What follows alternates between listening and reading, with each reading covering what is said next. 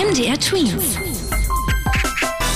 Dein 90 Sekunden Corona-Update. Sollen Kinder und Jugendliche ab zwölf Jahren nun geimpft werden oder nicht? Diese Frage beschäftigt erneut unsere Politiker.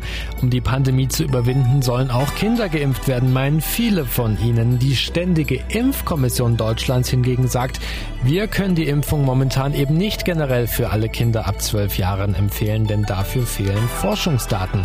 Für diesen Standpunkt gibt es teilweise auch Kritik an der Kommission. Sie empfiehlt derzeit die Corona-Impfung Impfung bei jungen Menschen nur, wenn sie bestimmte Vorerkrankungen haben. Viele Menschen in Deutschland sind ja schon vollständig geimpft, allerdings geht derzeit zumindest die Zahl der täglichen Impfungen wieder zurück. Damit wieder mehr für die Impfungen motiviert werden, hat sich die thüringische Stadt Sonneberg etwas einfallen lassen. Wer sich impfen lässt, bekommt eine echte Thüringer Bratwurst gratis dazu.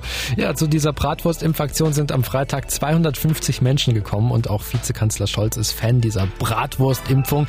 Er fordert genau solche Angebote, damit sich mehr Menschen impfen lassen.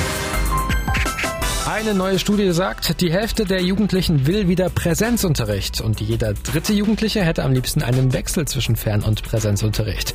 Außerdem freut sich über die Hälfte darüber, durch das Homeschooling früh ein wenig Zeit sparen zu können.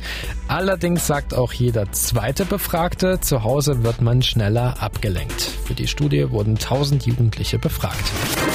MDR Tweets. Dein 90 Sekunden Corona-Update.